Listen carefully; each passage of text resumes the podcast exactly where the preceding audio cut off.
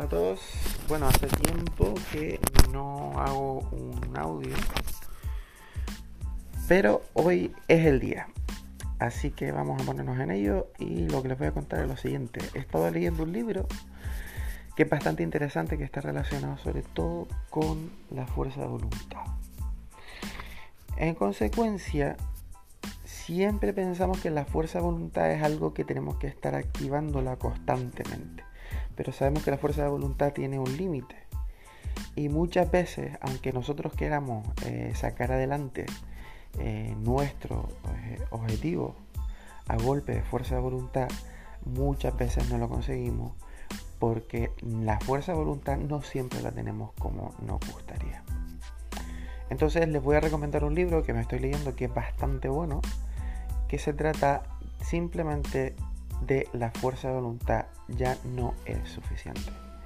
Cambia tu entorno y cambia tu vida. Y precisamente de lo que habla cuando se refiere a su entorno es justamente lo que estoy diciendo ahora, cambiar el entorno.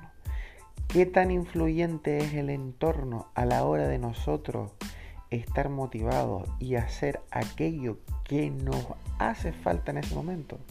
Pues imagínate una circunstancia muy simple.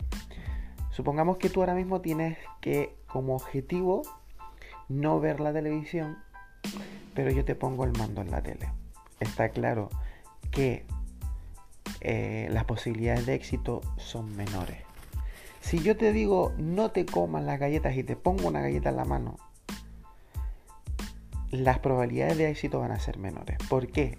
Porque no es el lugar y no es el modo que al final favorece a que tú tengas éxito.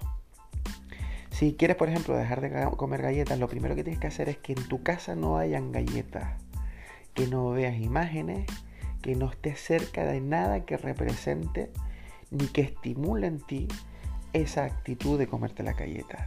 Cambiar el entorno y hacer lo contrario con aquello que hace que te incentive. Si por ejemplo quieres empezar a hacer deporte, pero no tienes ganas de practicar deporte, yo te recomiendo que te vayas a un lugar donde puede ser como un gimnasio. Muchos de los gimnasios que ahora mismo hay tienen cafetería y no todo el mundo eh, muchas veces tiene tiempo para ir al gimnasio porque no quiere tenerlo, es decir, no quiere disponer de ese tiempo.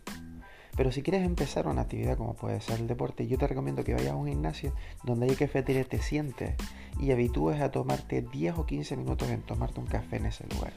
Te puedo asegurar que cuando pase una semana o pasen dos, quizás tengas muchísimas ganas de empezar el gimnasio.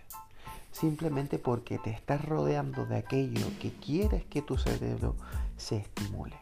En consecuencia, en cada lugar que tú te rodees, tienes en cuenta que eso es lo que al final se va a estimular circunstancialmente en tu cerebro. En nuestro cerebro, aunque nosotros no lo queramos, muchas veces funciona de esa manera.